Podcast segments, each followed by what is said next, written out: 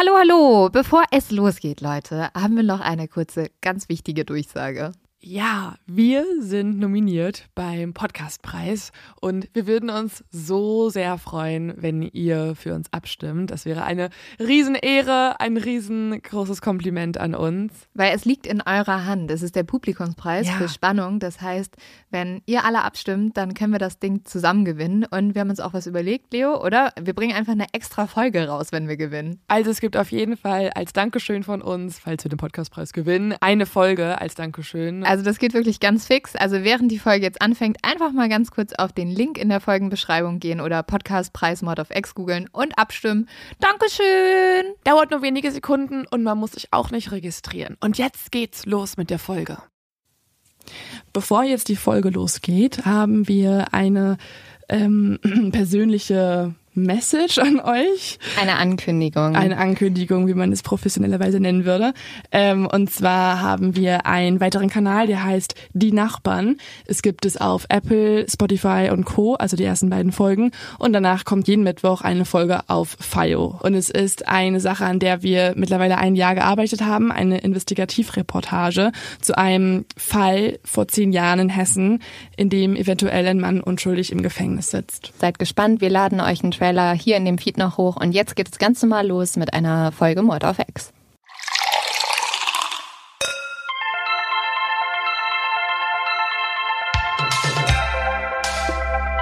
Mord auf X.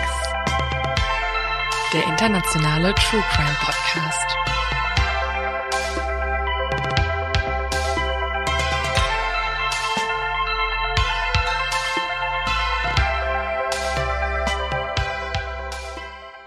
Hallo und herzlich willkommen bei einer neuen Folge Mord auf X. Mein Name ist Leonie Bartsch. Mein Name ist Lynn Schitzer und wir ähm, springen heute mal gleich rein, weil wir haben ein Thema, das uns diese Woche sehr viel beschäftigt hat. Und Leo, da würde ich gerne noch mal ein bisschen drüber reden, bevor ähm, ich mit meinem Fall beginne. Dafür würde ich jetzt sogar mal mein äh, zu dumm zum Verbrechen in dieser Folge opfern. Ähm, das hat mich nämlich irgendwie sehr bewegt. Das ist der Mord an einer jungen Frau in England gewesen, die auf dem Nachhauseweg umgebracht wurde. Wir haben das auch in ganz vielen Stories auf Instagram und so gesehen. Ja. Und ähm, das hat ja so ein bisschen auch die Debatte losgetreten, wie sicher sind wir Frauen eigentlich auf dem Nachhauseweg? Mhm. Und ich muss ganz ehrlich sagen, ich finde es so schrecklich, wenn man sowas immer wieder sieht. Und ich glaube, jede junge Frau, wir alle kennen's, wie man irgendwie abends den Schlüssel ein bisschen fester greift auf dem Nachhauseweg. Jeder kennt es wirklich. Also ich glaube, ich habe noch nie eine Frau getroffen, die gesagt hat, nö, also das ist mir neu. Ja, ich bin immer so, ich rufe sogar immer Leute an nachts. Also ich Ähm, ich, übrigens, ich habe jetzt was gelesen, auch in dem Zuge, weil da wurde ja sehr viel auch in Social Media gepostet, was ich richtig gut finde, weil Ja, es eine. Art ja, ein neues Bewusstsein auch hoffentlich schafft bei vielen Leuten. Ähm, und zwar habe ich in dem Zuge auch gelesen, dass man auf dem iPhone was einstellen kann, dass du rechts auf deinem ähm, Knopf, wo du eigentlich normalerweise dein iPhone halt sperrst, da kannst du was einstellen, sodass du fünfmal drücken kannst und dann geht der Notruf los und ein ganz lautes Geräusch. Ach cool. Ja, also es ist eigentlich ganz gut, weil das was, also Sarah Everard ist das Jahr gewesen, die 33-jährige Londonerin, die ermordet wurde. Einfach auf dem Weg nach Hause mit dem Fahrrad, Genau. ne? Also das ist so verrückt, weil ich denke mir so, da ging ja auch erstmal so ein schönes Opfershaming wieder los, Mhm. von wegen, was muss man dann um 9 Uhr abends noch draußen sein als junge Frau, muss man Was ja hat auch sie aufpassen. getragen? Hat sie was Ja. getrunken vorher? Wo ich mir so denke, ähm, also erstmal dürfen wir Frauen genauso viel draußen sein wie Männer und es sollte genauso sicher sein wie für Männer. Ähm, und zweitens, also ich fahre auch so oft nachts noch mit dem Fahrrad durch München und man denkt sich nichts dabei, aber es ist halt schon, Ja, also zum Beispiel, ich würde zum Beispiel echt mal gerne im Dunkeln joggen gehen oder so ein bisschen in der Dämmerung joggen Oder gehen. durch einen englischen halt Garten machst Fall. du halt nicht. Also Ja. das ist so ein großer Park in München und es ist so, als Frau läufst du da halt nachts einfach nicht mehr durch. Oder du Mhm. hast Schiss dann. Du hast einfach Schiss.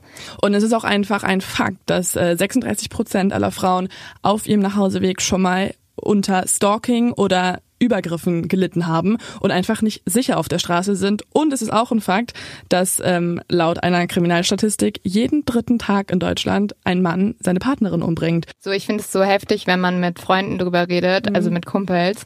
Und äh, ich habe ganz super coole Kumpels, die da alle ähm, auch immer voll schockiert sind, aber die dann einfach sagen, krass, ich kenne das gar nicht. Also dieses Gefühl kenne ich nicht, dass man abends irgendwann sagt, ah, okay, vielleicht bestelle ich mir jetzt doch ein Taxi. Ja. Ähm, und ich habe tatsächlich, ich habe auch einen sehr coolen Kumpel immer gehabt, der gesagt hat, ruf mich einfach an, egal wie spät es ist und wir labern dann und dann äh, begleite ich dich sozusagen nach Hause. Mhm. Und ähm, das ist zum Beispiel was, äh, liebe männliche Zuhörer, was man sehr gut machen kann bei seinen Freundinnen und es muss jetzt auch gar nicht irgendwie die Freundin oder Partnerin sein, sondern einfach bei Mädels zu sagen, hey, ruf mich doch einfach an und äh, ich, ich quatsch mit dir ja. und ich oder ich leg das Handy einfach neben's Bett und dann hast du ein sicheres Gefühl, weil jemand ist einfach da. So. Und mein Freund war auch mal so süß, der hat immer so gesagt, so ja, er weiß immer gar nicht, was er machen soll, weil äh, wenn er nachts hinter einer Frau läuft, hat er immer Schiss, dass sie Angst hat. Oh und dann wechselt er immer bewusst die Straßenseite und am liebsten wird er sogar rufen so, ich bin keine Gefahr. Was ihn halt nur noch gruseliger machen würde. Ähm, so, das mal als kleinen Pre-Talk heute. Sehr aktuell, mhm. sehr politisch und sehr True Crime-lastig. Aber ich glaube, es ist ein wichtiges Thema und beschäftigt uns alle gerade. Und ja, uncool. Jetzt kommen wir aber zu dem Fall, um den es diese Woche geht. Und ich freue mich ein bisschen, auch wenn das komisch ist zu sagen, wenn man über einen True Crime Fall redet. Aber es ist der Fall, der mich damals zu True Crime gebracht hat. Mhm. Du hast schon vorher gesagt, es ist dein Ted Bundy. Ja, schon. Also ich habe die Dokumentation, es gibt eine ganz tolle Doku auf Netflix dazu, habe ich damals angeschaut, weil mein Algorithmus mir das irgendwie ausgespuckt hat. Und der Fall hat mich einfach nicht mehr losgelassen. Warum? Erzähle ich gleich. Ähm, Beziehungsweise es wird euch, glaube ich, ziemlich bewusst werden, wenn der Name fällt. Wir wollen nämlich heute über Amanda Knox sprechen. Und an Amanda Knox könnt ihr eigentlich nicht vorbeigekommen sein, wenn ihr 2007 mal irgendwie eine Zeitung aufgeklappt habt. Dort war sie nämlich eigentlich auf jedem Titel drauf. Und mhm. zwar hat die Presse ihren auch einen ganz ähm, ja, literarischen Namen gegeben. Der Engel mit den eiskalten Killeraugen. Nee, nicht ganz. Oh. Der Engel mit den Eisaugen. Ah. Weil sie ah. hat so ganz hellblaue Augen und die sind ja eigentlich. Hat die nicht eher so grau, brau, blau, grau, dunkel? Ja, aber sind schon eher helles Blau. Auf jeden Fall haben die Medien das sehr aufgepusht und haben immer so gesagt, ja, sie sieht so schön aus, aber an ihren kalten Augen erkennt man, dass sie eigentlich eine Mörderin ist. Ist immer so geil, ne? Es gibt so ganz viele Fakten, es gibt DNA, mhm. es gibt Spuren und so weiter und dann gibt es so einen Journalisten, der so ist. Und dann sind da noch ihre Augen, das stichhaltigste Element in diesem Fall. Die wurden ihr genetisch vererbt, aber ja, da, also in denen sieht man einfach, dass sie gemordet hat. Die waren auch vor einfach, die waren vor dunkelbraun und Scheiß als sie dann auf das Messer. Stell so als sie gemordet hat, sind die so hellblau aufgeleuchtet wie bei so einem Vampir. So, Daran kann man es erkennen. Aber jetzt für alle, die erstmal so denken, hä, wovon redet ihr? Also sorry, wer bitte denkt sich denn jetzt bei dem Namen Amanda Knox, wer ist das? Ich, ich würde fast die Vermutung ähm, aufstellen, dass das mehr Leute, also dass mehr Leute Amanda Knox als sogar Ted Bundy kennen. Uh, ja, ich weiß es nicht genau.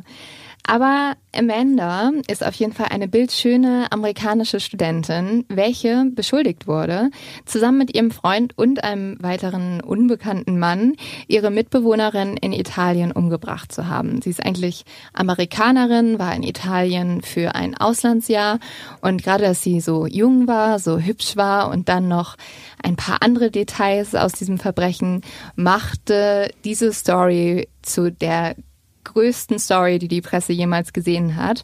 Und aufgrund dessen ist es auch wirklich so, dass Amanda Knox heute weltberühmt ist. Eigentlich jeder kennt ihren Namen, auch die Leute, die ihre Story nicht kennen.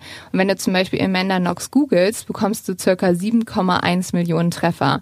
Und man kann sich ja vorstellen, ähm, nicht alle sind nett. Nee, überhaupt nicht. Das Internet ist sowieso ein ganz gemeiner Ort und ähm, ja, bei Amanda ist es nochmal eine ganz besondere Spur härter.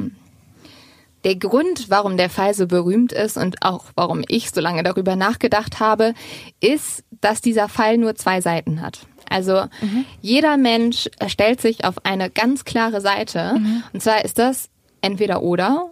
es ist schuldig oder unschuldig. Und ich lasse es am besten Amanda einfach mal selber erklären. Sie sagt nämlich, es gibt diejenigen, die an meine Unschuld glauben und diejenigen, die an meine Schuld glauben. Es gibt nichts dazwischen. Und wenn ich schuldig sein sollte, bin ich die Person, vor der du dich am meisten fürchten solltest. Denn ich bin diejenige, die du nicht am Anfang verdächtigen würdest. Aber auf der anderen Seite, wenn ich unschuldig bin, heißt das, dass jeder von uns angreifbar ist. Und das ist dein persönlicher Albtraum. Entweder bin ich ein Psychopath im Schafspelz oder ich bin genau wie du. Mhm. Das beschreibt den Fall wirklich sehr gut. Und ich finde das wirklich ein Phänomen, egal wen man fragt, die Menschen haben schon eine Meinung. Mhm. Also auch wenn ich jetzt, ich habe davor auch schon mal ein bisschen drüber gesprochen und da war was meiste, was ich gehört habe, halt so, ja, die ist schuldig und dann fragt man nach, und warum?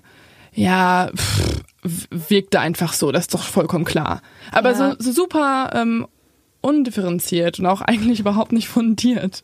Das ist nämlich das Spannende an diesem Fall. Wie gesagt, ganz viele haben ein Bild von Amanda, das auch sehr durch die Medien geprägt wurde. Wenige kennen aber die ganze Geschichte und die möchte ich euch heute erzählen. Amanda Knox ist sehr jung, als sie nach Italien zieht. Sie ist gerade mal 20 Jahre alt, sie ist neugierig, sie ist fasziniert von Sprachen, sie will unbedingt Italienisch lernen und sie hat unglaublich viel Energie. Sie ist auch sehr laut, ein bisschen frech. Sie bezeichnet sich selber als Kämpferin, nämlich als die Kriegerprinzessin Zena.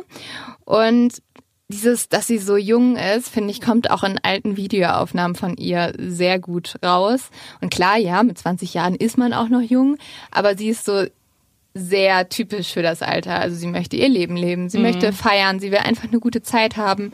Und sie sagt zum Beispiel auch, weil eigentlich wohnt sie, also sie kommt eigentlich aus Seattle und dort geht sie eigentlich auch zur Uni. Und das, sie sagt so ein bisschen, dass sie sich in der Uni nicht so erwachsen wie die anderen fühlt, weil sie ist auch noch nicht so eigenständig, sie ist halt echt noch so ein bisschen verspielt einfach.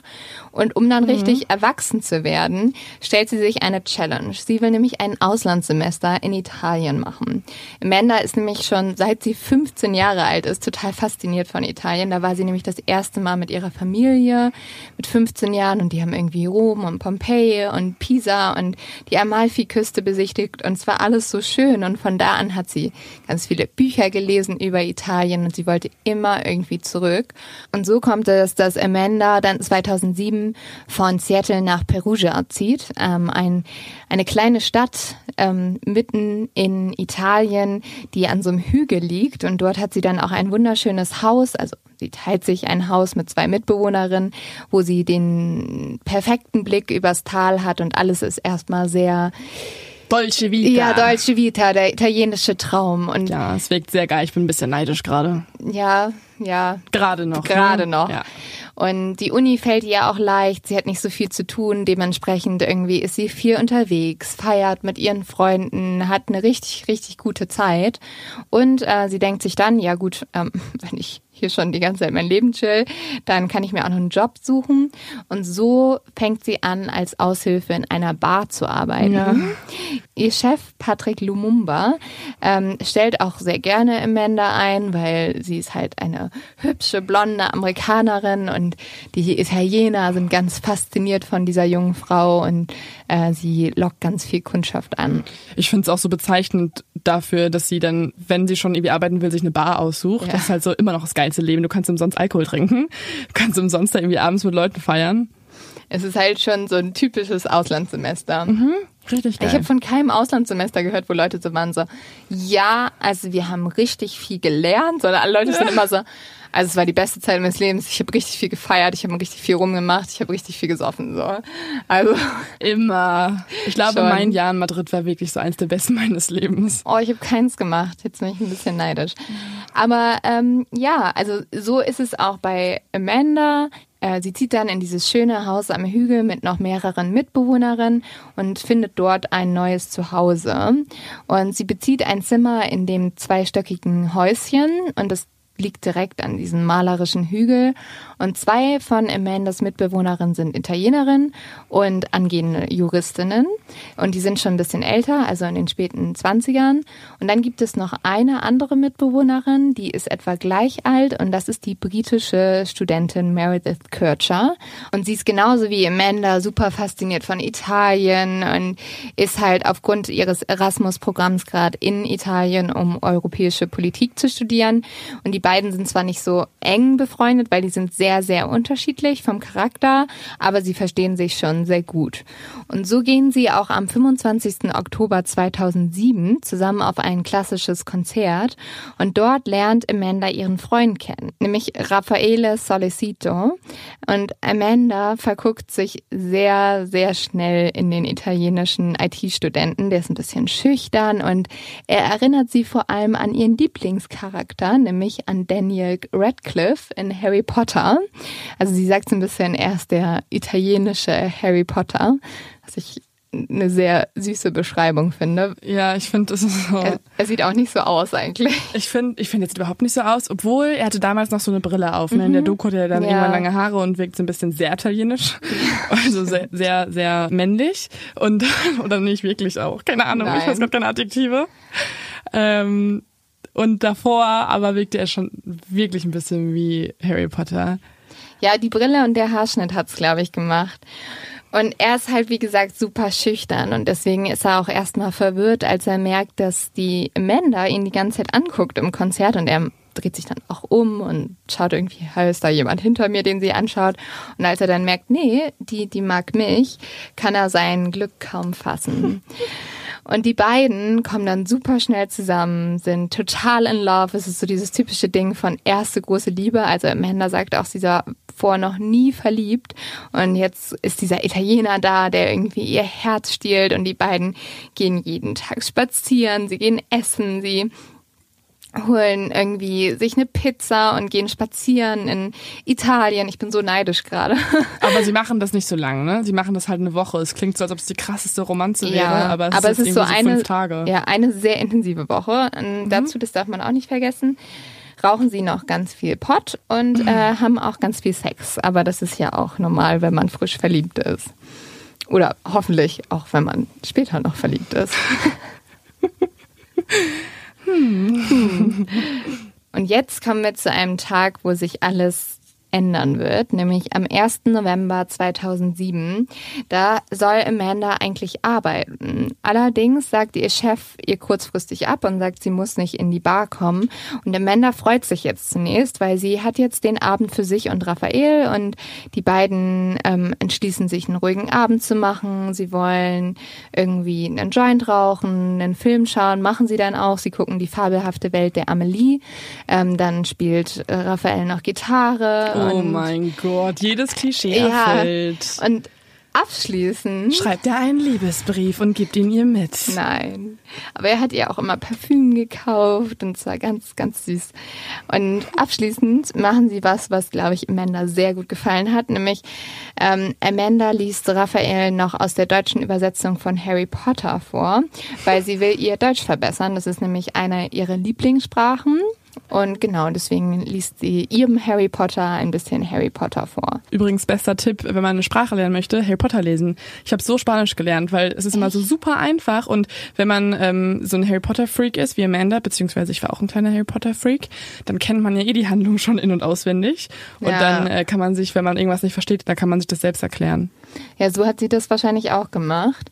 Und dann sagt Amanda, dass die beiden einfach noch Sex haben und dann nebeneinander einschlafen.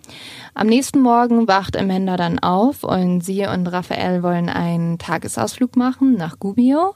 Und aufgrund dessen sagt Amanda aber, ja, ich will noch kurz nach Hause, ich will mir noch äh, was Frisches anziehen, duschen, die Sachen für den Ausflug zusammenpacken. Und als Amanda dann nach Hause kommt, sieht sie schon von weiter weg, dass die Tür zu ihrer Wohnung weit geöffnet ist und das Schloss kaputt. Da wundert sie sich erstmal. Also sie denkt so, hä, eigentlich achten wir immer alle sehr penibel darauf, dass alle Türen zu sind. Aber sie denkt sich erstmal nicht so viel dabei. Sie geht dann rein und es ist drin ein bisschen Chaos. Aber ich, also sie sagt auch, dass da einfach immer Chaos war. Ja, also ist halt auch glaub, eine Erasmus-WG, ja, ne? ja, ja, das erklärt alles. Ja, das erklärt wirklich alles. Da könnte Kotze auf dem Boden liegen, so im Eingang und du wärst so, Oh, hi, ja. alles wie immer. Ja, ist schon Wie so. war der Tag so? Anscheinend nicht so gut bisher. Und aufgrund dessen ist Amanda auch erstmal relativ entspannt. Ähm, sie freut sich eher, dass sie jetzt alleine in der Wohnung ist.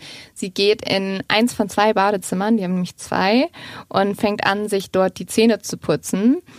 Sie merkt aber schon, dass im Waschbecken so ein bisschen Blut ist und wundert sich, aber es ist halt nur so ein paar Tropfen und sie denkt sich, ja gut, vielleicht hat sich irgendwie jemand geschnitten, was weiß ich Wie was. gesagt, das ist eine Erasmus-Wohnung. Es ist eine Erasmus-Wohnung. Und dann geht sie duschen. Als sie aber aus der Dusche rausgeht und sich abtrocknet, sieht sie, dass auf der Fußmatte ein großer Blutfleck ist, der auch so richtig den Abdruck von einem Fuß hat.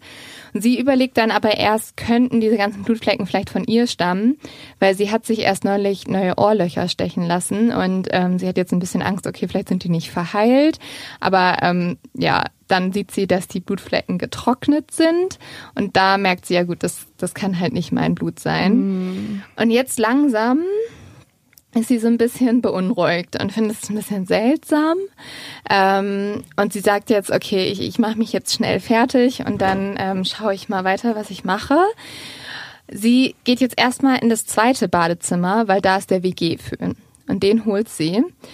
Und in diesem zweiten Badezimmer bemerkt sie jetzt aber noch etwas sehr, sehr Merkwürdiges. Dort liegt nämlich noch Kot in der Toilette. Also klar, es kann jetzt irgendwie einfach jemand nicht gespült haben, aber dass da irgendwie noch Kot ist und überall ist Blut. Und dann sieht sie auch noch, dass von ihrer einen Mitbewohnerin, nämlich Philomena heißt die, ähm, ein Fenster im Zimmer eingeschlagen ist. Und jetzt wird sie nervös.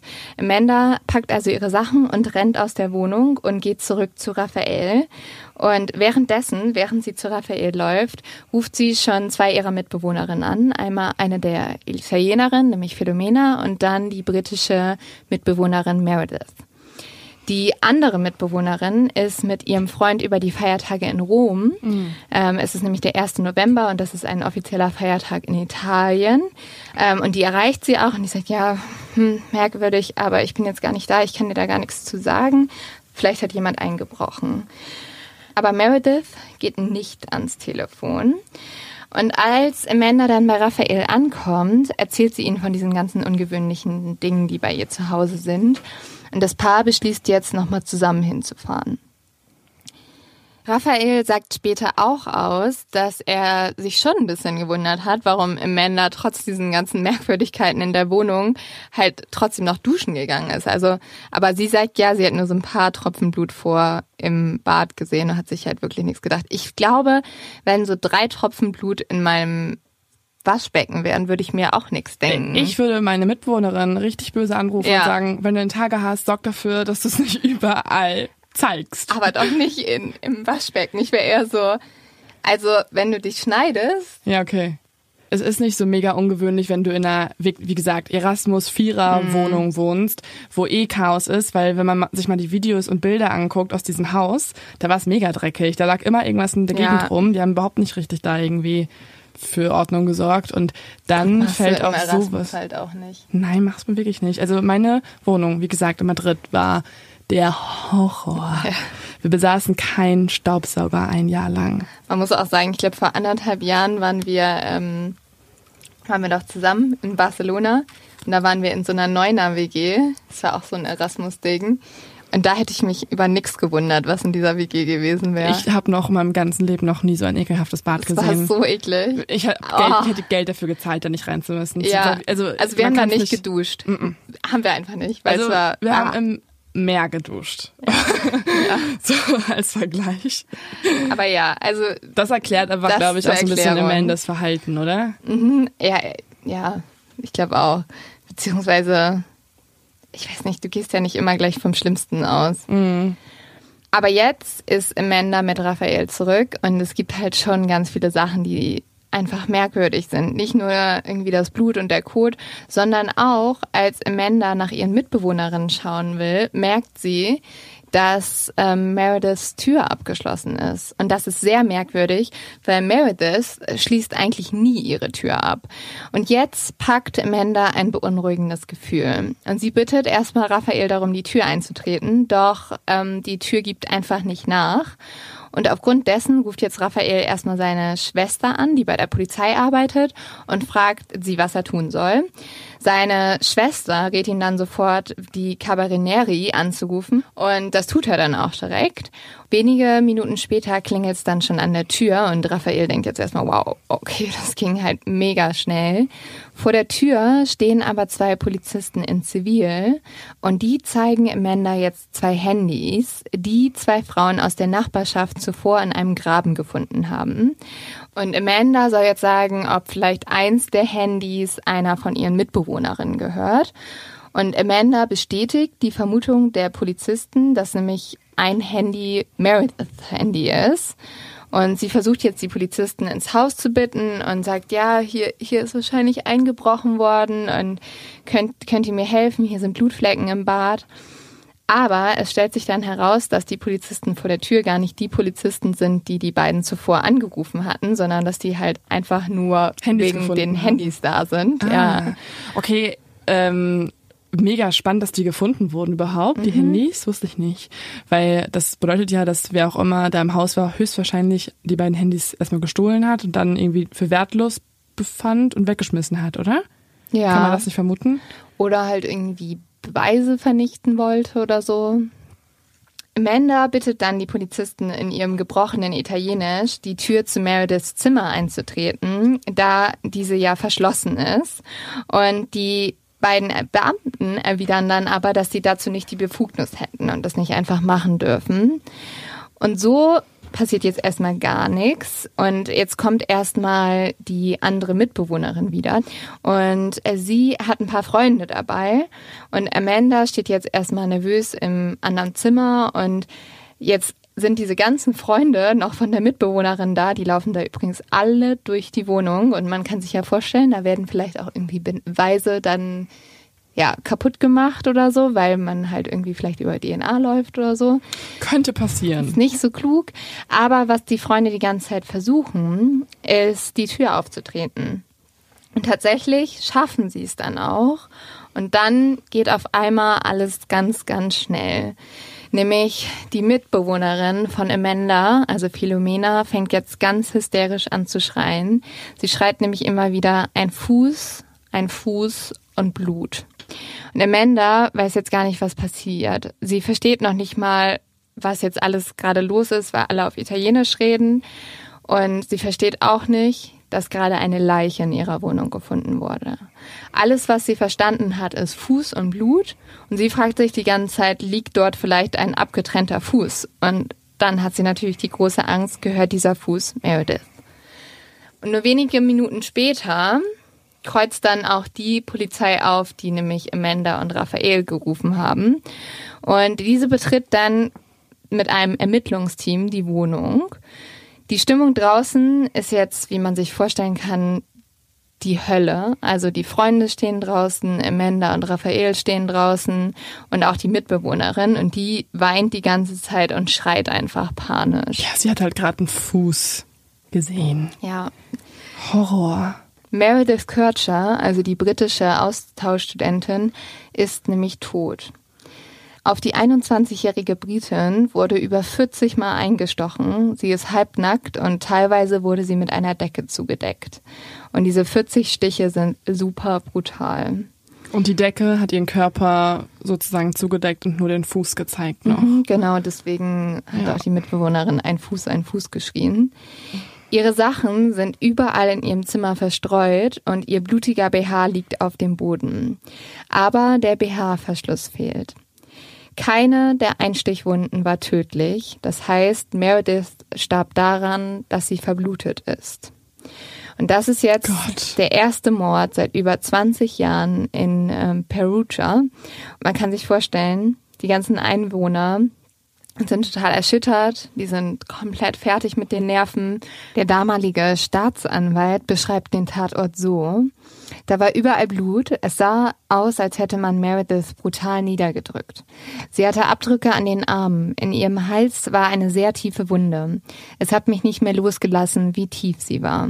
Ich habe mich damals gefragt, ist ein Monster hierfür verantwortlich? Draußen vor dem Haus ähm, beobachtet dieser Staatsanwalt jetzt, wie Amanda und Raphael sich küssen. Und äh, Raphael tröstet Amanda so ein bisschen und ja, dann küssen die zwei sich.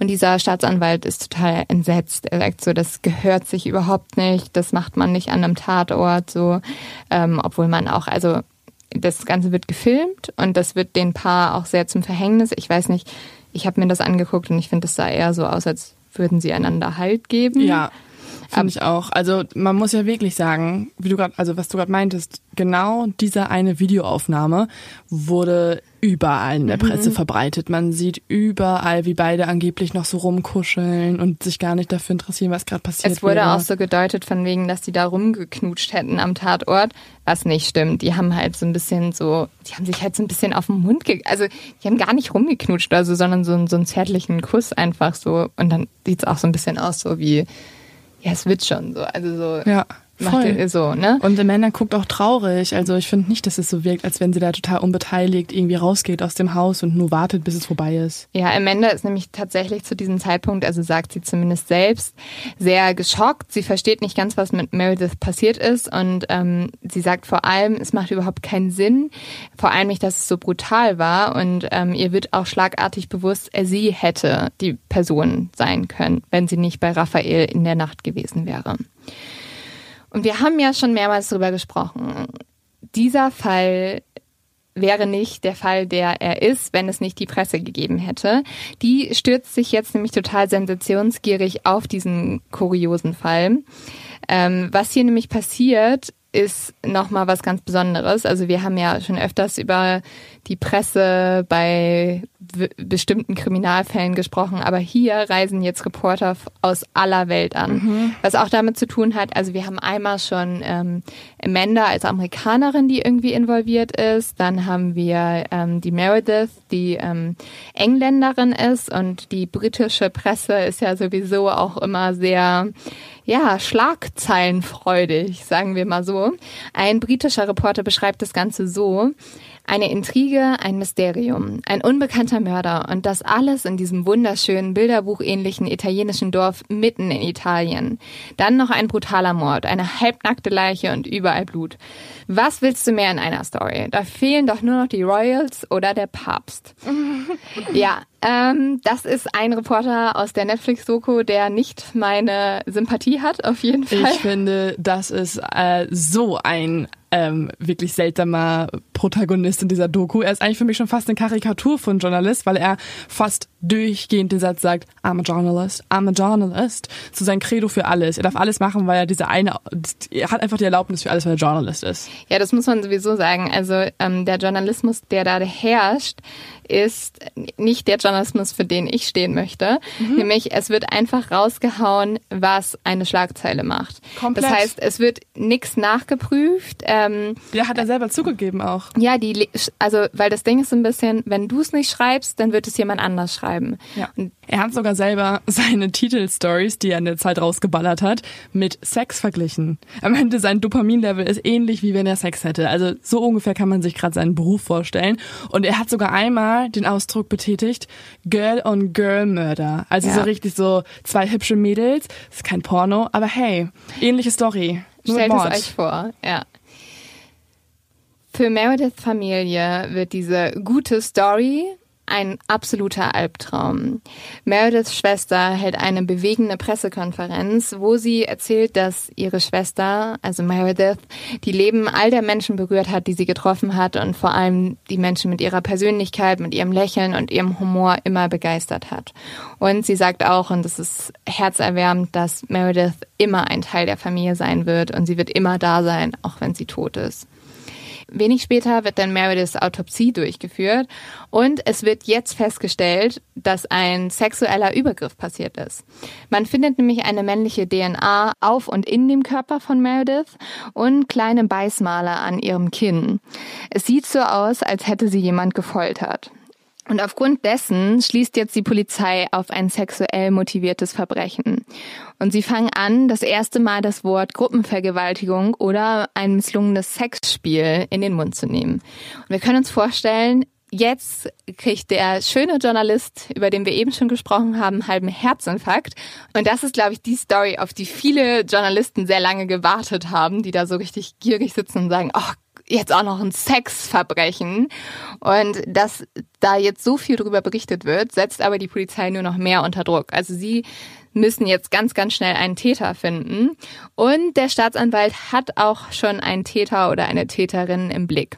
Er vermutet nämlich, dass die Tat von einer Frau begangen wurde. Der Grund dafür ist, dass er glaubt, wenn eine Frau eine Frau tötet, würde sie den Körper der Frau verdecken, so wie das hier auch passiert ist.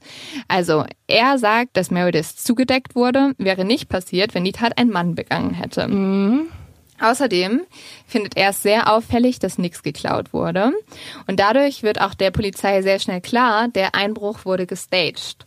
Dafür spricht übrigens auch, dass ähm, es gab halt so ganz viele umgefallene Sachen, die nach einem Einbruch aussahen. Aber die Glasscherben aus dem Fenster lagen da drauf. Das heißt, man hat zuerst die Sachen umgeschmissen und dann hat man das Fenster von innen eingeschlagen und so kamen halt die Glasscherben auf die Sachen drauf. Und als Amanda dann einige Tage später für die Ermittlungen zur Wohnung zurückkehren soll, geben die, gibt die Polizei ihr eine Aufgabe. Sie sollen nämlich die Messer in der Küche sich genauer anschauen und sagen, ob eins fehlt. Und als Amanda das macht, kriegt sie eine Panikattacke. Sie wird jetzt total hysterisch, sie hält sich die Ohren zu und fängt an zu schreien. In diesem Moment ist der Staatsanwalt sich sicher, Amanda verhält sich gerade verdächtig. Sie hat nämlich gerade, das glaubt er, so ein Flashback, wo mhm. sie sich an was erinnert, was ihr in der Tatnacht passiert ist oder was sie mitbekommen hat.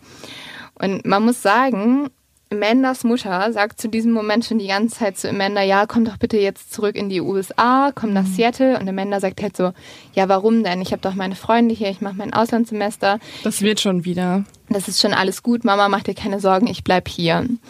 Jetzt geht es aber richtig los. Ähm, was ich so absurd finde, ist, dass wenn der Staatsanwalt ja jetzt deutet, dass ihre hysterische Art und ihr Weinen und so auf eine Täterschaft hindeutet, ist es exakt das Gegenteil, was er vorher noch bemängelt hat. Er hat davor immer gesagt, ja, das könnte eine Täterin sein, weil sie hat gar keine Emotionen gezeigt.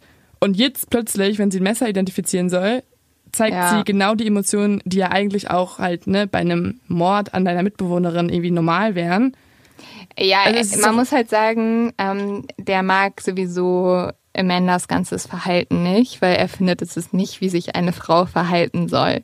Da kommt auch noch ganz viel mehr dazu. Ich finde es extrem kritisch, wie dieser Mensch äh, sich ein Urteil bildet aufgrund von dem Verhalten von jemandem, weil keiner, also ich finde, man kann aufgrund eines Verhaltens nicht ähm, sagen, dass jemand ein Mörder ist oder nicht. Mm -mm. Es braucht halt Beweise. Ja, es braucht halt richtige Fakten und kein subjektives Gefühl eines Staatsanwalts. Wie ihr vielleicht bei uns jetzt schon rausgehört habt, es wird dazu kommen, dass Amanda verdächtigt wird. Ähm, aber zunächst wird erstmal Raphael auf das Polizeirevier gebeten, wo er sich einem langen Verhör stellen muss. Amanda kommt freiwillig mit und begleitet ihn und sie wartet jetzt im Warteraum. Und hier macht sie noch etwas, was ähm, ihr später zum Verhängnis wird. Sie macht nämlich in diesem Warteraum, weil das so lange dauert, Dehnübungen und sie schlägt auch einmal einen Rad hat. Und äh, das findet der Staatsanwalt super merkwürdig und er sagt so, ja, warum, warum macht man das? Also das ist einfach ein unangemessenes Verhalten und das ist für ihn ein Beweis dafür, dass Amanda und Raphael etwas mit der Tat zu tun haben müssen. Für mich ist es eher ein Beweis, dass sie noch sehr jung war ja. und sehr kindlich. Kindlich, ja. ja.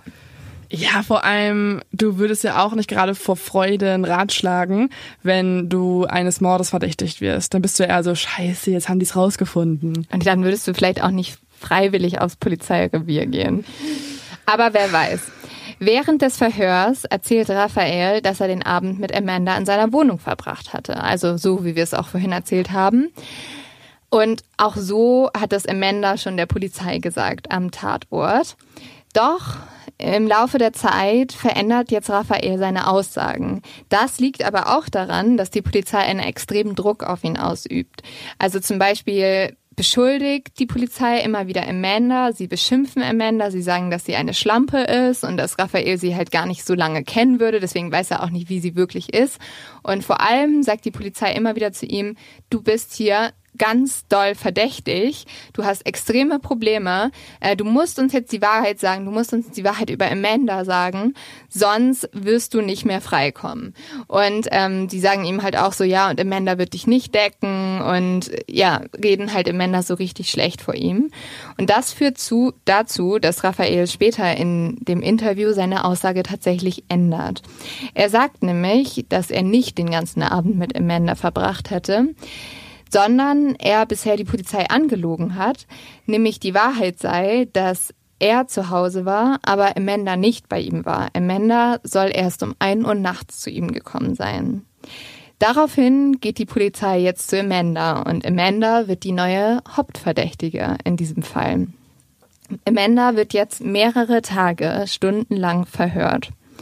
Sie realisiert währenddessen lange nicht, dass sie als Täterin vermutet wird. Sie hat auch keine richtige Dolmetscherin. Also die einzige Dolmetscherin, die anwesend ist, ist eine Polizistin.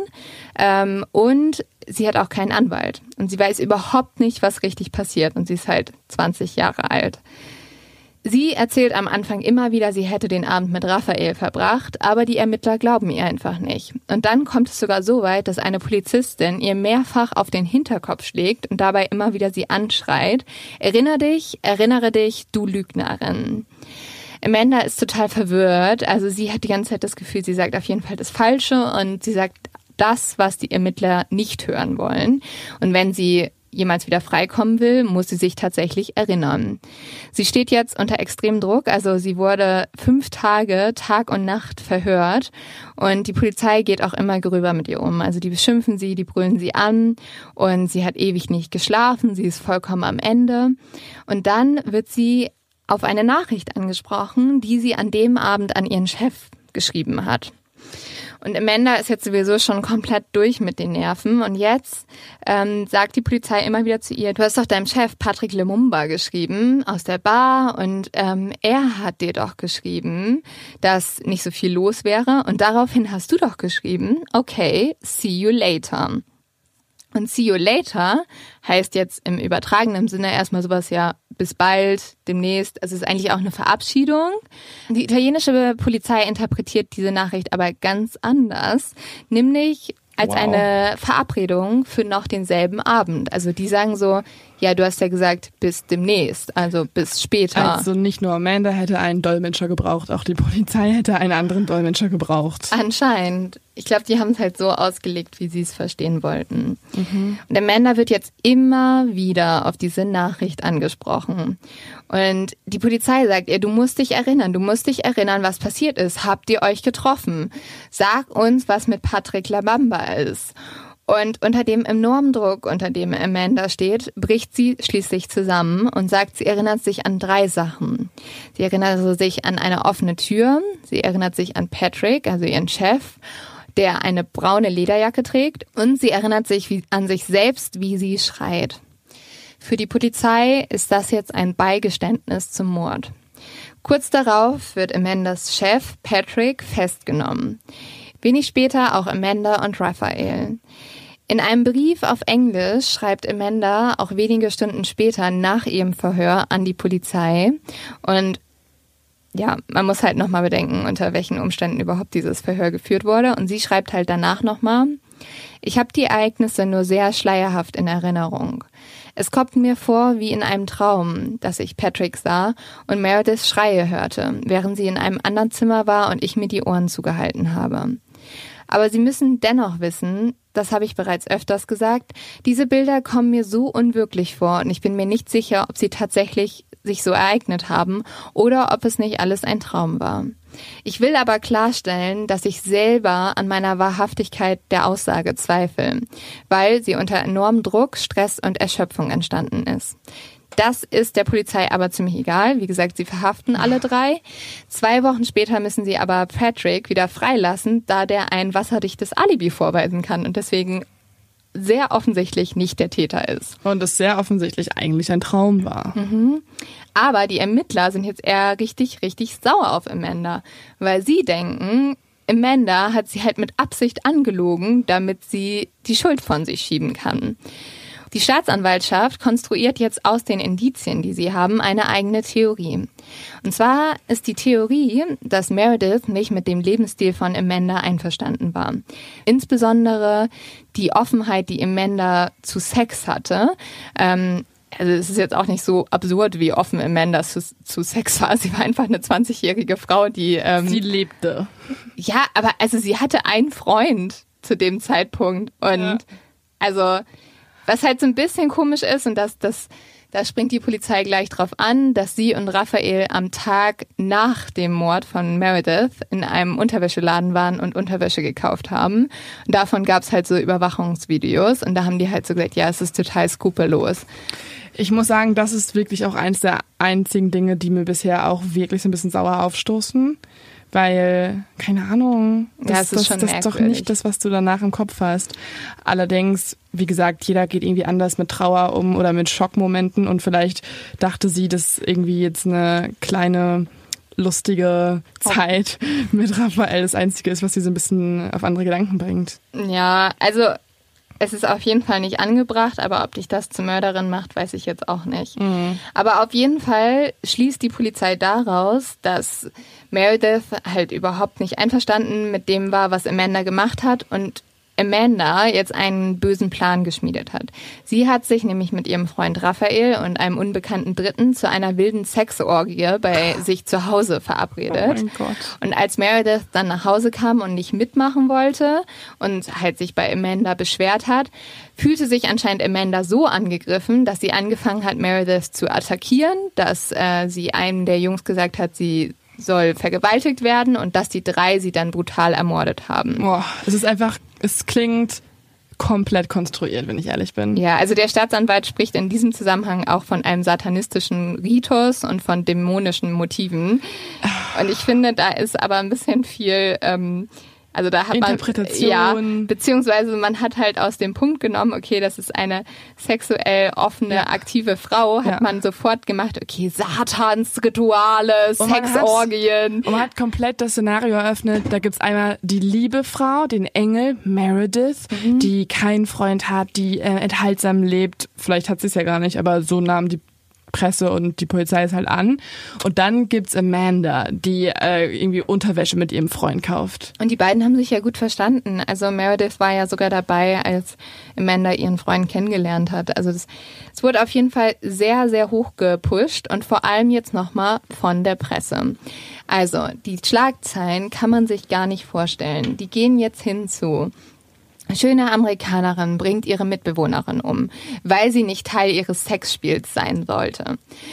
Dann kommt sowas, dass zum Beispiel Amanda einfach ihren eigenen Spitznamen erhält, den die Journalisten von früher wieder ausgraben. Und zwar ist das Foxy Noxy. Und unter diesem Namen wird sie einfach überall bekannt. Ja. Die Überschriften sind nur noch so Foxy Noxy, Foxy Noxy, ja. Other Girl ja, Foxy Noxy im wilden Sexspiel und so weiter und so fort. Also die Schlagzeilen rasten komplett aus auf den Fakt, wir haben einfach, wir haben gerade keine Beweise dafür, ne? Ja. Also es gibt keine Beweise ja. dafür und das titeln jetzt einfach die, die die Zeitungen. Ja, es sind einfach, ohne Scheiß, es sind einfach Reporter, die ihre Titelstory wollten. Muss man einfach so sagen. Und Amanda Knox ist da wirklich ähm, das gefundene Fressen für diese Reporter. Sie wird als Teufelin bezeichnet, als das Böse in Person. Ihr wird nachgesagt, dass sie Merediths Tod als ein Teil eines Rituals gemacht hat, dass sie alles inszeniert hätte. Dann findet die Presse Bilder von Amanda mit einer Maschinenwaffe. Und von Raphael, in, äh, wie er verkleidet als Mumie ist, wahrscheinlich an Halloween mit einem Riesenschwert. Und diese Bilder drucken die beiden auf die Titelseiten und darüber steht dann Orgie of Death.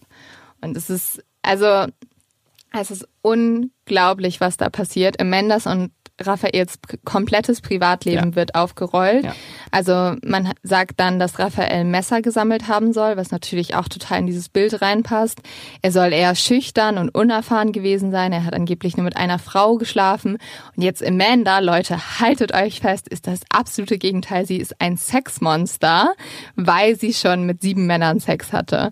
Und das gehört sich ja für eine Frau einfach nicht. Vor Also, allen Dingen stellen sie so dar, als ob sie wirklich irgendwie jeden Tag einen anderen Mann trifft und so Ja. weiter, ne? Und dann, ah, es macht mich so wütend. Und auch wenn sie es getan hätte, kann trotzdem äh, Journalist XY aus äh, London das nicht interessieren. ich glaube, es war halt ähm, für die ein ganz großes Ding, dass es eine junge, hübsche Frau war, die dann auch irgendwie noch sexuell aktiv war. Und das hat die Presse nicht mehr losgelassen. Amanda wird jetzt von den Medien, bevor ihr Prozess überhaupt gemacht wird, eigentlich schon für schuldig verurteilt. Und tatsächlich sitzt sie ja auch jetzt gerade schon im Gefängnis, weil sie ja erstmal von der Polizei ins Gefängnis gebracht wurde. Und dort kriegt sie dann auch mit, dass Raphael halt erzählt hat, dass sie gar nicht bei ihm war und ihr damit das Alibi genommen hat. Und sie versteht halt überhaupt nicht, warum Raphael ihre große Liebe gelogen hat. Und dadurch zerbricht auch das Verhältnis der zwei. Und dabei könnte, ähm, dabei könnten die Ermittler ja einfach mal anfangen, tatsächlich Beweise zu sammeln, wie beispielsweise DNA-Spuren, um zu gucken, hat Raphael eigentlich Meredith vergewaltigt oder war die DNA von Amanda auf der Leiche? Also solche Dinge vielleicht einfach mal tun, anstatt irgendwie nach Foxy Noxy Spitznamen im Internet zu suchen. Das machen sie jetzt tatsächlich auch. Und äh, es Nachdem kommen, sie aber halt für schuldig ja, befunden wurde. nachdem ne? Also- Amanda von der ganzen Welt als schuldig angesehen wird. Es kommen jetzt immer mehr DNA-Spuren ans Licht. Und zwar findet man im Zimmer und auch in, auf Merediths Körper und in ihrem Körper Spuren eines bis dahin noch unbekannten Mannes. Dieser Mann ist Rudi Guerre und er wird am 20. November 2007, das finde ich auch sehr verdächtig, von der Polizei erwischt, wie er gerade auf der Flucht ist. Und zwar ist er bis nach Mainz geflohen und hier äh, nimmt ihn dann die deutsche Polizei fest und führt ihn zurück nach Italien. Rudi ist schon bekannt. Er hat nämlich mehrere Einbrüche begangen, hat schon mehrere Messerangriffe gemacht und ist durch kleinere Delikte bereits aktenkundig geworden.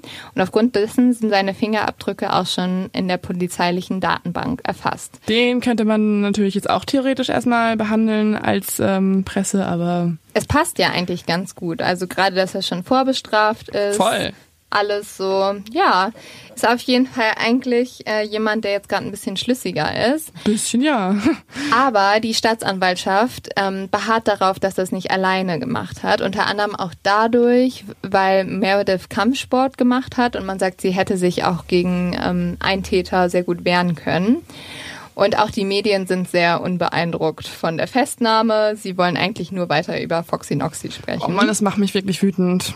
Es macht mich wirklich wütend, wie, wie man vielleicht hören kann. Ja, es ist auch unglaublich, weil Rudi macht sich jetzt noch verdächtiger. In seinem ersten Verhör erzählt er nämlich den Ermittlern, dass er Meredith an Halloween schon in einem Club kennengelernt hat und er kannte sie bereits vom Sehen, ähm, da er mit der WG unter Merediths WG öfter Basketball zusammengespielt hat. Und die beiden haben sich dann im Club für den nächsten Tag verabredet. Und so kam Rudi am 1. November 2007, wir erinnern uns, das ist die Mordnacht, abends zu Meredith, wo äh, sie erstmal sehr, sehr wütend war, weil angeblich fehlte aus ihrem Geld Portemonnaie. Und Rudi sagt dann, dass er sie daraufhin getröstet hat und die beiden sehr intim miteinander wurden. Sie hatten jedoch keinen Sex, sagt er, da er keine Kondome hatte. Aber das stimmt ja allein schon nicht, weil äh, die Polizei hat ja DNA-Spuren in Meredith gefunden von ihm. Also da hat er auf jeden Fall schon mal gelogen. Und dann, sagt er, hätte er auf einmal ganz schlimme Bauchprobleme gehabt und ist aufgrund deswegen zur Toilette gegangen, wo er dann mit seinen Kopfhörern laut Musik gehört hat. Das würde auf jeden Fall den Code bestätigen, aber ich finde es schon sehr abwegig, dass er sagt, okay, deswegen habe ich halt vom Mord nichts mitgekommen, weil er sagt, genau zu diesem Zeitpunkt, wo er auf der Toilette saß, ist zufälligerweise jemand eingebrochen und hätte dann Meredith vergewaltigt und umgebracht. Und er hat dann nur noch einen lauten Schrei gehört, als er gerade aus der Toilette rausging und gesehen, wie ein Mann mit einem Messer ihm entgegengerannt ist. Er hat ihn dann auch an der Hand verletzt. Er hätte sich halt auch an der Hand verletzen können, als er irgendwie gerade Meredith überfallen hat.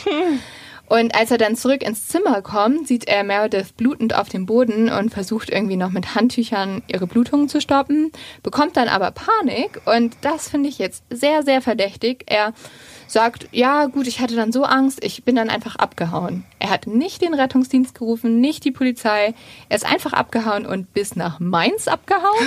also äh, es ist einfach, ja. es klingt ein bisschen nach Bullshit. Es klingt nach sehr viel Bullshit. Was sehr spannend ist, er hat aber vor mit einem Freund schon geschrieben und der Freund wurde von der Polizei überwacht und das wusste Rudi nicht. Und er hat diesem Freund geschrieben, Amanda hat nichts mit dem Fall zu tun. Sie war nicht da. Oh, ja. Also vielleicht sehr entlastend, aber später ändert Rudi im Gericht nochmal seine Aussage. Da sagt er nämlich, dass er ganz eindeutig Amandas Stimme am Tatort gehört hätte und dass er auch ihre Silhouette erkannt hätte. Gut, kann man sich mal fragen, welche Aussage wohl die richtige Aussage ist. Einmal die, die er freiwillig tätigt oder die, wenn er sich für den Mord verantworten muss vor Gericht? Ja, und vor also. allem, wenn er weiß, dass ähm, seine beste Chance freizukommen ist. Foxy Noxy Foxy Noxy ist, ja. ja. Rudi wird am 29. Oktober 2008 dann zu 30 Jahren Haft verurteilt, was später aber in einem Revisionsverfahren auf 16 Jahre runtergestuft wird, da er nur als Mittäter gilt. Weil die Polizei denkt immer noch, dass die wahre Täterin eine ganz andere Dame ist. Auch Rudi sagt bis heute weder, dass er es war, noch dass er es nicht war. Er sagt immer nur, wir kennen die Wahrheit und mit wir meint er angeblich Raphael, Amanda und sich selbst. Aber er hat ja eigentlich vor Amanda entlastet. Ich glaube, ja. das ist einfach nur Bullshit, den er redet. Ja. Die Polizei ist jetzt also immer noch auf der Suche nach ihrer Haupttäterin und dafür gehen sie erstmal in Raphaels Wohnung und durchsuchen die. Und dort finden sie ein Küchenmesser, von dem sie vermuten, dass es die Tatwaffe sein könnte. Das nehmen sie dann für weitere forensische Untersuchungen mit und es stellt sich heraus, dass Amandas DNA auf dem Griff des Küchenmessers zu finden ist, was jetzt ehrlich gesagt aber auch nicht so unlogisch ist, weil es ist ja bei Raphael zu Hause und sie ist da ja sehr oft und vielleicht, mhm. wenn man kocht, ist automatisch da DNA. Was aber eher spannend ist, ist, dass auf der Klinge von dem Messer DNA von Meredith ist. Aber nur ganz wenig, aber es ist nun mal DNA.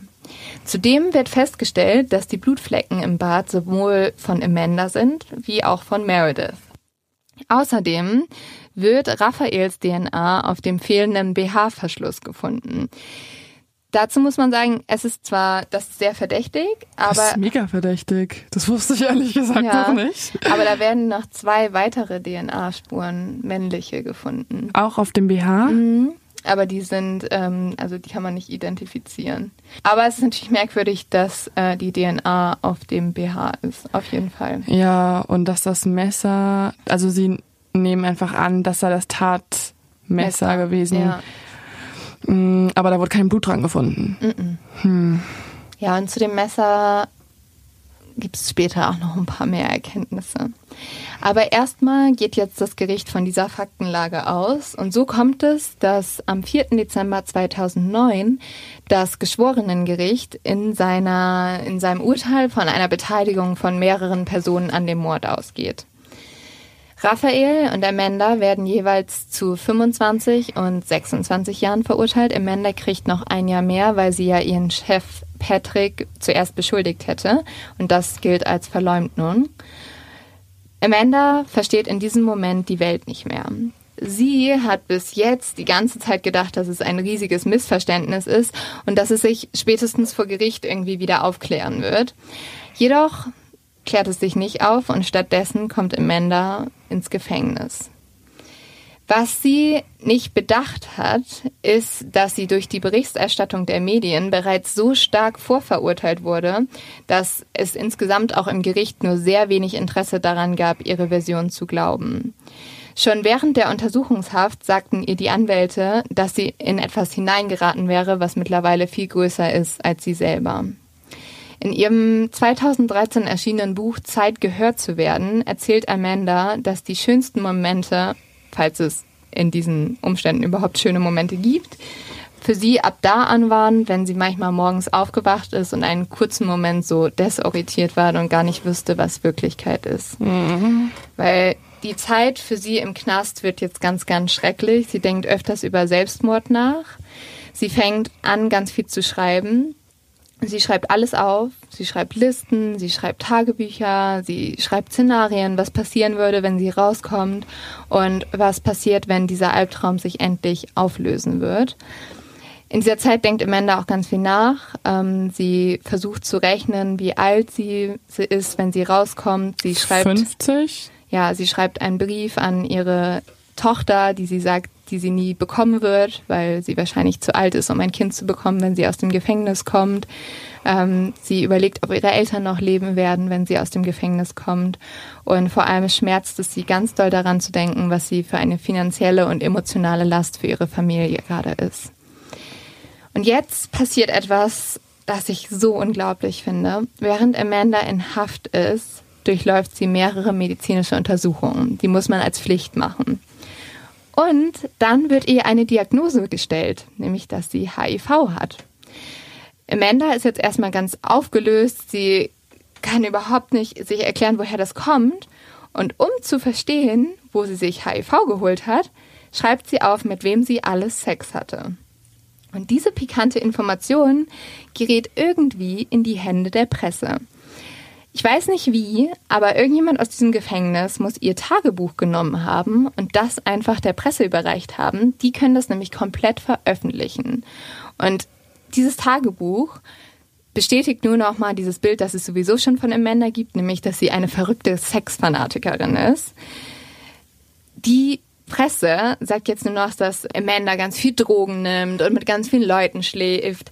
Dazu muss man aber sagen, auf dieser Liste von sexuellen Kontakten standen nur sieben Namen. Also klar, sieben Namen mit 20 ist schon relativ viel, aber ey, ganz im Ernst, ich kenne Typen, die haben, die waren 20, haben schon mit 16 Frauen geschlafen. Also äh, es ist, also ich finde es einfach so, wer bist du, das zu beurteilen? Ja also das ist doch ihre Sache. Ich finde es total unmöglich. Und auch diese Drogenexzesse, über die jetzt in den Medien berichtet werden, das beschränkt sich halt auf einen Joint, auf einer Party oder mal mit Raphael. Aber sie hat nie mehr Drogen genommen. Und jetzt kommt das Krasseste, Leo. Dieser HIV-Test war falsch. Das heißt, das hat mhm. sich jemand im Gefängnis ausgedacht und man kann eigentlich vermuten, dass das von der Polizei mehr oder weniger ein Druckmittel war, weil sie sich gehofft haben, dass sie dadurch eher gestehen würde. Boah, das ist so heavy. Nach vier Jahren Haft, also man muss sich vorstellen, Amanda saß jetzt vier Jahre im Gefängnis, sie hat sich verändert, sie hat kurze Haare, sie ähm, ist sehr dünn geworden, sie ähm, ist auch sehr traurig geworden. Und jetzt beginnt für Raphael und Amanda der Berufungsprozess. Der zuständige Richter sagt bei der Eröffnung damals, nur eines ist klar, und zwar, dass ein Mädchen tot ist. Und während des Prozesses wird klar, welche gravierenden Fehler die Spurensicherung damals gemacht hat. Nämlich, man sieht auf den Videos, wie einfach die Ermittler und Ermittlerinnen einfach den Tatort betreten und zwar ohne Schutzanzüge, mit dreckigen Schuhen und einfach da rumlaufen, als wäre nichts gewesen und da werden ja einfach Spuren verwischt. Ähm, außerdem wurden einfach die Handschuhe nicht gewechselt. Das heißt, die Spurensicherung hat vielleicht irgendwie in Amandas Zimmer Sachen von ihr angefasst, wo Spuren von Raphael da waren und dann mhm. sind sie vielleicht zu Meredith gegangen und haben den BH angefasst. Also es ist wirklich, das, das darf einfach nicht passieren. Okay, also alle DNA-Beweise sind ab dem Moment, wo die Ermittler selbst DNA-Spuren hinterlassen und DNA-Spuren vermischen von anderen, nicht mehr stichhaltig. Ja, weil man kann jetzt eigentlich darauf schließen, dass die Beweismittel fälschlicherweise kontaminiert wurden. Mhm, okay. Also in dem Sinne ist es wirklich so, ähm, dass halt wirklich diese Spuren auf dem BH eigentlich keine Gültigkeit mehr besitzen. Obwohl, was ich zum Beispiel auch sehr spannend finde, sind diese zwei weiteren männlichen DNA-Spuren, denen übrigens nie nachgegangen wurde.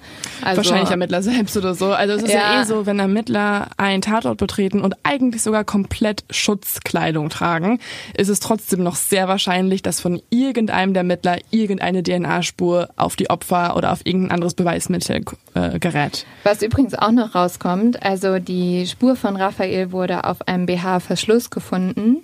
Dieser BH-Verschluss war aber abgetrennt vom BH, der ist irgendwie abgefallen oder wurde abgerissen. Und dieser BH-Verschluss war einfach die ganze Zeit unter einem Teppich und wurde erst 46 Tage nach der Tatnacht gefunden. Also super viel Zeit, wo auch einfach ja die Beweise vermischt werden konnten. Mhm. Also in dem Sinne sind die eigentlich nicht mehr gültig. Dazu kommt, dass das Messer aus Raphaels Wohnung, mit dem ja, wo ja Meredith und auch Amandas DNA drauf war, im ersten Prozess war das der allerwichtigste Beweis. Aber den hat man sich dann auch nochmal genauer angeguckt weil die DNA-Spuren von Meredith auf der Klinge waren so gering, dass sie nicht signifikant sind und man sie eigentlich nicht als Beweis anführen kann. Dazu kommt auch noch, dass die Gerichtsmedizin sich dann gemeldet hat und gesagt, ja, also tatsächlich haben wir dieses Messer nicht unabhängig von anderen Gegenständen in Merediths Zimmer untersucht. Also unser Labor war eigentlich komplett verschmutzt. Sorry. Ja, aber also die haben halt in einem Zuge Merediths Sachen untersucht und im anderen Zuge dieses Messer. Und dann ist es ja total klar, dass da sich einfach Spuren übertragen können. Ja. Und gerade wenn das so geringe Spuren sind, dann ist es ja sehr wahrscheinlich, dass die einfach in sozusagen der Beweissicherung mhm. noch vermischt wurden. Ich finde es eh einfach auch, vielleicht bin ich da auch zu paranoid mittlerweile, aber ich finde es eh so zweifelhaft, dass die Beweise, also dass die DNA-Beweise erst ans Tageslicht gekommen sind, als schon längst feststand, wer eigentlich schuldig ist. Ja. Also dann frage ich mich auch, wie mh, sorgfältig wird überhaupt doppelt gegengeprüft. Das ist auch, was eine Gutachterin gesagt hat. In dem Fall, sie hat gesagt, DNA muss unabhängig sein. Also man muss an die DNA Analyse oder Beweisaufnahme so gehen, dass man halt schaut, welche DNA haben wir und daraufhin bestimmen wir den Täter und nicht umgekehrt. Mhm. Also dass man nicht sagt, ah, wir haben jemanden, mhm. der passt und wir suchen jetzt ganz konkret nur, ob irgendwo DNA von dem ist, sondern du musst dir halt alle DNA angucken. Mhm. Außerdem wurde in Merediths Zimmer gar keine DNA-Spuren von Amanda Knox gefunden, weder auf ihrem Körper noch in der Tasche mit dem geklauten Geld und den Kreditkarten. Also sind alle Beweise, zumindest alle DNA-Beweise, einfach komplett unzulänglich und damit haben sie jetzt eigentlich keine Beweise. Die Staatsanwaltschaft will das aber nicht einsehen. Für sie ist der ganz, ganz große Beweis, der gegen Amanda spricht, ihre einfach Augen. nur, ja, ihre, na, ihr Verhalten, aber auch zum Beispiel ihr Aussehen und wie sie reagiert. Und das ist ja eigentlich, also das ist sogenanntes Täterverhalten, das ist schon Beweis, der reicht aber nicht aus. Und Amanda sagt darüber später Folgendes. Er hat mir nur in die Augen geschaut, also sie redet über den Staatsanwalt, und versucht dort die Antworten zu finden. Dabei sind die Antworten woanders. Aber er schaut nur mich an. Warum? Das sind meine Augen. Das ist kein Beweismittel.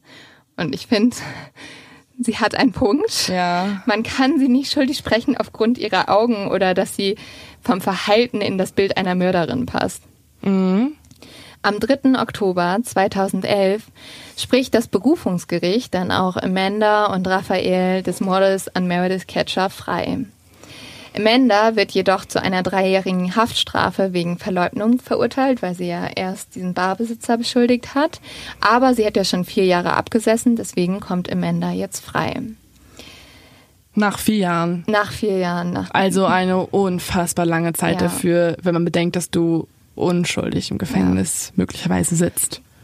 Amanda bricht jetzt komplett zusammen, als sie das Urteil hört und kann gar nicht mehr aufhören, vor Erleichterung zu weinen. Und die Insassenen in dem Gefängnis, wo sie war, fangen auch an zu jubeln und freuen sich für sie, weil die meisten von ihnen glaubten ebenfalls an Amandas Unschuld. Zusammen mit ihrer Familie fliegt Amanda jetzt zurück nach Seattle, wo sie wieder ihr erneutes journalistisches Studium aufnimmt. Also sie möchte jetzt Journalistin werden. Mhm. Und sie versucht zunächst, sich aus der Öffentlichkeit zu ziehen und schreibt ein Buch über ihre traumatischen Erfahrungen, das sie 2013 veröffentlicht. Und dieses aus der Öffentlichkeit ziehen geht aber nicht. Jeder möchte zuerst mit ihr sprechen. Und zwar ist es so, dass in Amerika, also Amerika stützt ihr sehr den Rücken. Da ist es so, in Italien hält sie jeder für schuldig. Mhm. Sobald sie nach, in England hält sie auch jeder für schuldig, weil mhm. zum Beispiel die Familie von Meredith, muss man sagen, die hat sehr befürwortet, dass mhm. Amanda ins Gefängnis kommt. Aber da kann man sich auch denken, die wurden, glaube ich, auch sehr von den englischen Medien beeinflusst, ja, natürlich. Ja. Und als Amanda nach Amerika kommt, glaubt auf einmal jeder an, sein, an ihre Unschuld. Also es ist zum Beispiel so, sogar Trump gibt damals ein Interview und sagt, man muss jetzt Italien boykottieren und sollte nicht mehr nach Italien reisen. Und ja, Trump hat sich doch eh mega krass für Amanda Knox eingesetzt, als sie im Gefängnis war. Also er hat ja, wie du gerade sagst, hat er wirklich gesagt, niemand soll mehr nach Italien reisen, bis Amanda Knox nicht freikommt. Er hat sie durchgehend als unschuldig in der Öffentlichkeit bezeichnet. Und dann fand ich es auch so super spannend. Danach wird sie ja wirklich Journalistin und auch Kolumnistin. Und ich habe mal irgendwann ihre Tweets durchgelesen und dann hat sie irgendwie so äh, einmal getweetet, das war kurz vor der Präsidentschaftswahl 2020. Ähm, da hat sie gesagt, egal was passiert, also egal ob Biden oder Trump gewählt wird, äh, es wird schon nicht so schlimm sein wie meine vier Jahre in Italien. Obwohl sie da auch wieder sehr viel Shit für bekommen hat, weil ja. für manche Menschen war es dann anscheinend doch schlimmer. Ja, vor allem man muss auch nicht alles mit sich selbst vergleichen, aber gut, sie hat jetzt auch als Journalistin natürlich eine starke Meinung. Amanda ist auf jeden Fall jetzt einfach nicht mehr die gleiche wie vor. Ihr komplettes Sexleben wurde veröffentlicht. Sie sagt, dass sie damals stand nur im Supermarkt und die Leute hinter ihr wussten jedes Detail über sie. Jeder hat auch vor allem eine Meinung über sie und sie war berühmt geworden, aber nicht so, wie man berühmt werden will, sondern sie war einfach berühmt für ein Verbrechen, das sie begangen oder nicht begangen hat. 2012 hebt dann das oberste Gericht Mendas und Raffaels Freispruch wieder auf. Und zwar nachdem die Staatsanwaltschaft in Italien in Berufung gegangen ist.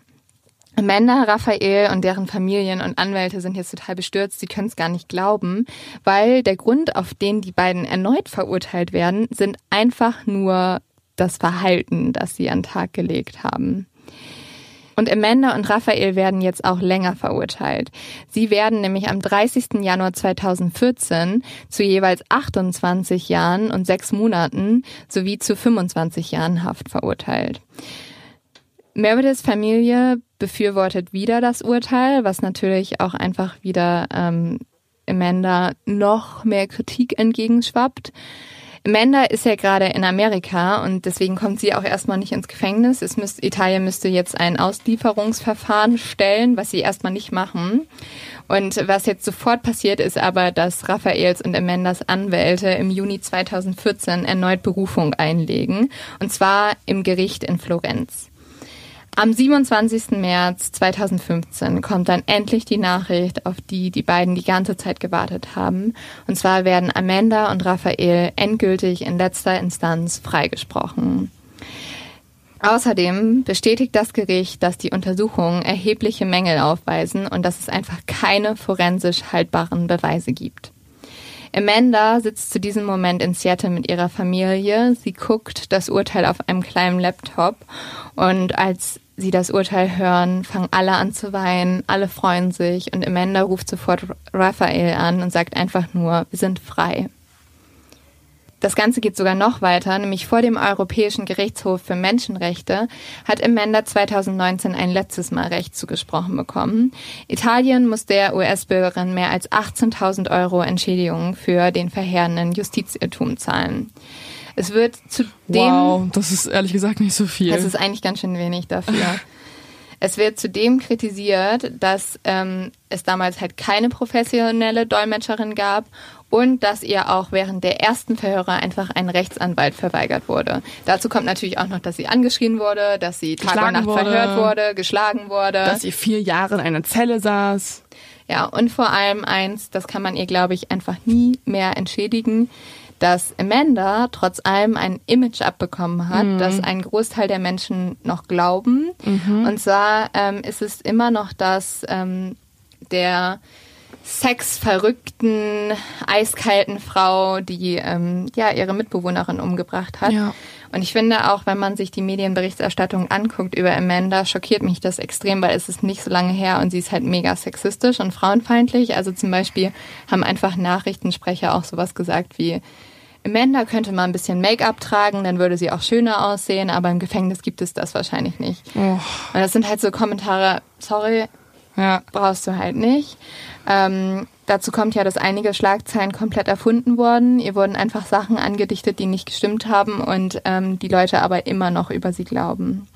Für einige Menschen wird Amanda Knox immer eine diabolische Mörderin, eine Hure oder eine Lügnerin bleiben oder halt einfach der Engel mit den Eisaugen. Mhm. Amanda sagt später, ich glaube, Menschen lieben Monster und wenn sie die Chance bekommen, wollen sie sie sehen. Sie wollen die Sicherheit, dass sie wissen, wer die bösen Menschen sind und dass sie es selbst nicht sind. Vielleicht ist es das. Wir haben alle Angst und Angst macht Menschen verrückt. Ja, und die Ungewissheit, die Ungewissheit, nicht Klarheit darüber bekommen zu haben, wer wirklich endgültig der Mörder ist, mit absoluter Sicherheit. Weil bei dem Ruby ist es ja wahrscheinlicher, definitiv, aber auch das ist ja nicht zu 100 Prozent geklärt. Also es gab kein Geständnis. Am Ende wurde Rudi für den Mord verurteilt, alleine. Ähm, er hat seine Strafe abgesessen und ist tatsächlich letztes Jahr freigekommen und durfte den Rest seiner Strafe mit ähm, ja, Sozialarbeit sozusagen absitzen. Und hm. Raphael hat mittlerweile seine eigene Internetfirma gegründet und er ist ein True Crime Experte fürs italienische Fernsehen geworden. Geil. Amanda ja. Knox ja genauso. Amanda, Amanda Knox ja genauso. eigenen True Crime Podcast. Ja, das finde ich ja so absurd, ehrlich gesagt. Also Amanda ist heute verheiratet und mit ihrem Mann hat sie eine eigene Podcast-Serie, The Truth About True Crime. Ähm, hier beschäftigt sie sich hauptsächlich mit Justizirrtümern, unter anderem Spannend. auch mit Jens Söring. Und äh, ah. sie setzt sich immer wieder für Menschen ein, die unter die Räder der Justiz geraten sind. Sie hat auch ähm, ganz viele Interviews mit ähm, auch berühmten Persönlichkeiten und so geführt. Also sie ist jetzt eine angesehene Journalistin und äh, ja, True Crime Podcasterin. Ich finde, es ähm, passt natürlich sehr, oder? Also wenn du eh schon da so viel durchmachen musstest und dann Journalistin wirst, dann passt doch das Thema True Crime super. Ich finde es ein bisschen, also zuerst, als ich das das erste Mal gehört habe, fand ich es absurd, weil mhm. ich dachte, ähm, du möchtest doch gar nichts mehr damit zu tun haben und du willst es abschließen. Ja. Aber ich glaube, der Punkt ist, sie wird es nie abschließen ja. können. Und die Leute ja. werden sie immer ja. für die Frau sehen, genau, die entweder falsch verurteilt wurde oder, oder eine, Mörderin, eine ist. Mörderin ist. Und sie hat gesagt, gut, dann gehe ich es einfach direkt an. Ja, beziehungsweise sie spricht ja auch mit einer Community, also der True Crime Community, die höchstwahrscheinlich sich in Amerika vor allem mit ihrem Fall beschäftigt haben. Und wenn man sich näher mit dem Fall beschäftigt, sieht man ja die wirklich faktischen Beweise in diesem Fall und nicht nur die Mutmaßung der Presse. Und dann spricht sie also zu einer Gruppe, die wahrscheinlich mehr an der Schuld zweifelt, als dann irgendwie, weiß ich nicht, irgendein x-beliebiger Bürger in, den, in der USA. Ja, weil man muss schon sagen, also es ist sehr gespalten. Also es gibt viele Leute, die auch noch sagen, sie, sind, sie ist schuldig. Mhm. Und klar, ähm, man fragt sich halt schon, wer war dann zum Beispiel noch also wenn es noch eine zweite Person gegeben hat, wer war diese Person? Ähm, oder ist Rudi vielleicht doch irgendwie unschuldig? Also ich glaube es nicht, aber, aber gut. Mhm. Ähm, und da ist natürlich Amanda auch sehr verdächtig gewesen. Aber wenn man auf die Indizien nur guckt, mhm. und ich mhm. finde, das sollte man tun, ähm, dann ist sie auf jeden Fall unschuldig verurteilt worden und hätte nicht im Gefängnis sitzen dürfen und ist damit ein ganz großer Justizirrtum. Und wenn wir schon darüber sprechen, ähm, müssen wir, wir, euch einen Fall erzählen, mit dem wir uns beschäftigt haben die mhm. letzten Monate, äh, wegen dem wir nicht mehr geschlafen haben und äh, ja, was eigentlich unser Hauptjob geworden ist gerade. Ähm, wir haben an einem sehr, sehr ähnlichen Fall recherchiert, den wir gefunden haben. Mhm. Es geht um einen Mann in Hessen, der vor zehn Jahren für ein Doppelmord verurteilt wurde. Dieser Mann ist auch vor allem bekannt durch seine eiskalten Killeraugen. Killeraugen. Ähm, so steht es zumindest bei Facebook und auch in einigen Artikeln.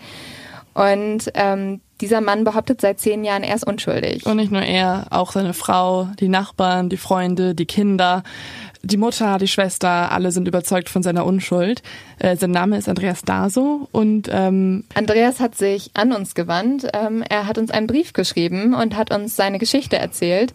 Ähm, wir haben aufgrund dessen gesagt, wir wollen uns diesen Fall mal genauer ansehen und ähm, wir wollen schauen, was ist dran an dieser Frage, ist dieser Mann vielleicht unschuldig? Und man muss dazu sagen, wir haben es das erste Mal recherchiert und wir dachten, wir machen einfach eine Podcast-Folge daraus.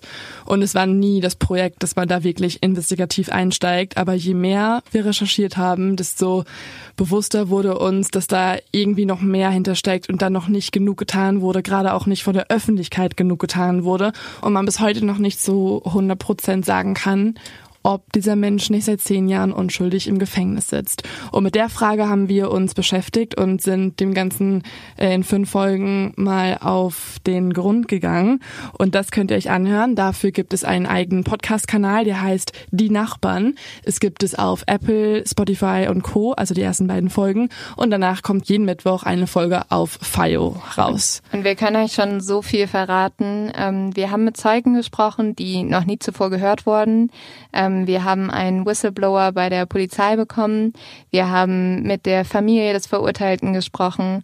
Ähm, und wir haben auch mit einigen Menschen gesprochen, die uns Sachen gesagt haben, die uns ein bisschen Angst gemacht haben. Ja, also es ist ein Projekt geworden, das ähm, definitiv größer war am Ende, als wir jemals gedacht hätten. Und es ist, wie ihr vielleicht hören könnt, auch ein sehr, sehr großes Herzensprojekt von uns geworden. Also und es ist ein ähm, Projekt, das wir gerne mit euch zusammen machen würden. Ich glaube, es ist sehr wichtig, dass wir uns für dieses Projekt auch als True Crime Community zusammentun. Ähm, wir würden uns sehr freuen, wenn ihr alle am Mittwoch reinhört und äh, äh, uns helft, auf diesen Fall aufmerksam zu machen. Mhm. Also Genau, guckt einfach mal vorbei, die Nachbarn. Und ähm, falls ihr auch das Gefühl habt, da muss mehr getan werden, würden wir uns sehr freuen, wenn ihr die Folgen teilt, wenn ihr es, ähm, wenn ihr den Podcast teilt und wir alle da irgendwie versuchen, ein bisschen mehr Aufmerksamkeit zu lenken, weil das ist wirklich die einzige Chance, die diese Familie hat. In dem Sinne ähm, freuen wir uns aber auch auf euch am Mittwoch einmal in einem Format, das ganz anders ist als Mord of X. Ja, wir trinken kein Alkohol, wir machen keine undifferenzierten Kommentare. Nein, wir sind halt. Sehr, wir sind sehr ernst. Ja, man muss halt sagen, also ähm, den Podcast, den wir ja bei Mord of X machen. Und das finde ich auch so schön. Ist ja wirklich so, wie wir einfach sind. Wir setzen uns zusammen mit einem Glas Wein und reden einfach. Ähm, und das am Mittwoch ist wirklich ein bisschen was anderes. Es ist äh, sehr investigativ, es ist sehr ernst. Ich freue mich auch darüber, dass wir so ein Projekt mal zusammen gemacht haben. Und ich glaube, es wird auch nicht das letzte sein. Ähm, Obwohl wir definitiv mal wieder schlafen ja, könnten. Aber das hat einen äh, sehr eingenommen. Ab diese Woche gibt es auf jeden Fall jetzt immer zweimal die Woche eigentlich Lynn und Leo, nämlich einmal ja. am Montag mit Mord of X und am Mittwoch auf FIO mit Die Nachbarn. Also alle, die uns böse Nachrichten bisher geschrieben haben, dass wir das doch mal mehr und öfter machen sollen hier. Jetzt habt ihr hier einen kleinen... Ähm, einen kleinen Nachschub. Und alle, die wollten, dass wir ernster und seriös sind. Hier, hier ist was. euer Podcast. ja. In dem Sinne, wir freuen uns auf euch ähm, nächste Woche wieder, dann auch wieder ganz normal mit äh, Leos Tipp und zu dumm zum Verbrechen. Diese Woche wurde es ein bisschen lang, deswegen sagen wir Tschüss, auf Wiedersehen und hört euch den Trailer an. Den laden wir euch nämlich äh, hier einfach mal in den Feed hoch. Und ja, der Leo-Tipp ist einfach, hört euch den Trailer an, beziehungsweise abonniert den Kanal Die Nachbarn. Bis dann. Tschüss.